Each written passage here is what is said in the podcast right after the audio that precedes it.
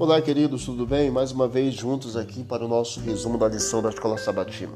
Chegamos ao final da lição, estamos estudando esses três meses exatamente a promessa, a aliança eterna de Deus. E durante essa semana nós estudamos uma pergunta: o que aconteceu? O princípio, o que acontecera lá no Jardim do Éden, com a entrada do pecado e a queda do ser humano e as consequências que nós estamos vivendo é, nos dias atuais. Deus ele criou o ser humano à sua imagem para que eles tivessem a comunhão amorosa com eles. Embora a entrada do pecado tenha destruído a união original, Deus ele procura restaurar esse relacionamento por meio de um plano. Qual o plano? O plano da redenção. Como criaturas dependentes a vida assume verdadeiro significado e clareza somente quando nós nos unimos ao Criador.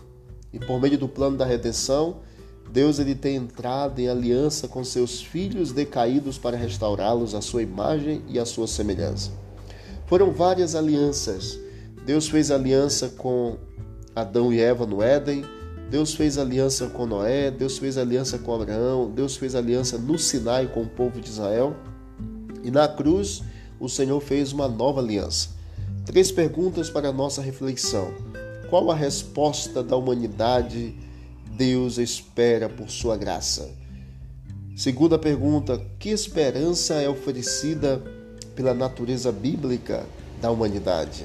E a terceira, para a nossa reflexão: que diferença nos relacionamentos faz a relação com Deus?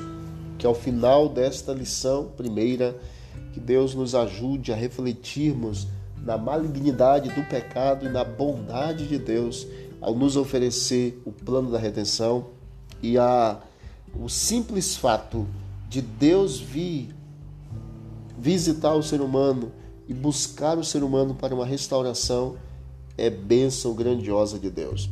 E a Bíblia ela é repleta de apelos a pecadores e apóstatas. Deus sempre esteve em busca do ser humano. Que Deus nos abençoe e que Ele nos conceda um sábado abençoado também. Vamos orar? Obrigado, Deus eterno, por todas as tuas bênçãos. Obrigado por essa lição que concluímos o estudo durante esta semana. Nos ajude a entender cada dia os teus planos e a colocarmos em prática, Senhor, na nossa vida. Toma-nos em tuas mãos, é o que te pedimos em nome de Jesus. Amém. E amém. Forte abraço, vamos que vamos para o alto e avante.